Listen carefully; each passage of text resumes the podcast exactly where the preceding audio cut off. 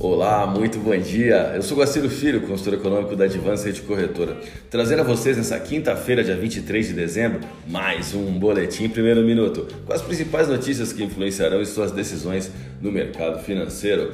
Bolsas mundiais. A bolsa de Xangai encerrou o dia com alta de 0,57%, enquanto a bolsa japonesa Nikkei alta de 0,83%. Mercado futuro norte-americano. Dow Jones Futuro alta de 0,15%, S&P 500 alta de 0,11%, Nasdaq alta de 0,01%, Europa DAX alta de 0,54%. O índice Bovespa cai na contramão das bolsas no exterior em sessão de baixa liquidez. O principal índice da bolsa brasileira caiu nesta quarta-feira, apesar de noticiário positivo sobre a Omicron, que ajudou os índices nos Estados Unidos e Europa a avançarem.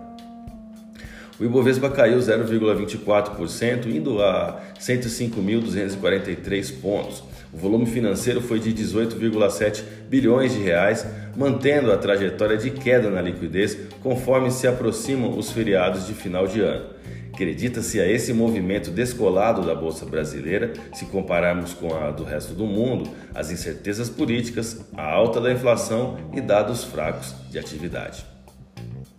Os principais índices de Wall Street subiram nesta quarta-feira em um amplo rally após resultados otimistas sobre a confiança do consumidor e outros dados econômicos, assim como as expectativas positivas sobre a gravidade da variante Omicron do coronavírus, que está varrendo o mundo.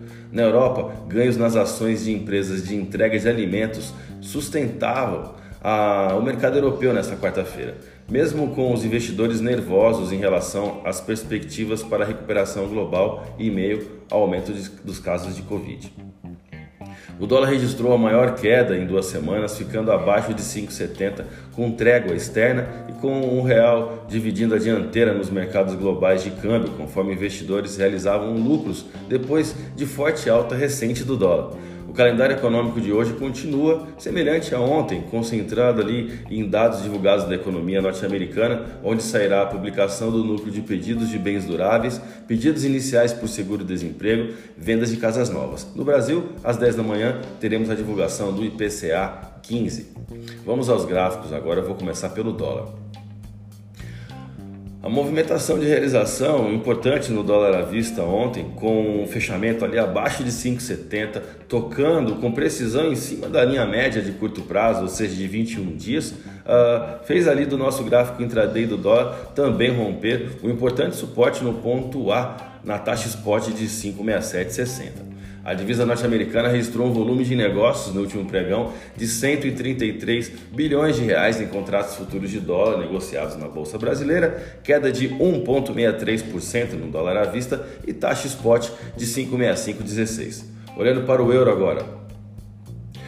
O euro cai pelo segundo dia seguido e já totaliza a desvalorização de 1,44% nesse período. A desvalorização ainda não foi suficiente para que a taxa tocasse na média móvel de curto prazo, porém vai consolidando é, ali nesses patamares para essa reta final de 2021. A moeda da zona do euro encerrou o último pregão com taxa spot de 6,4035 e queda de 1,17%.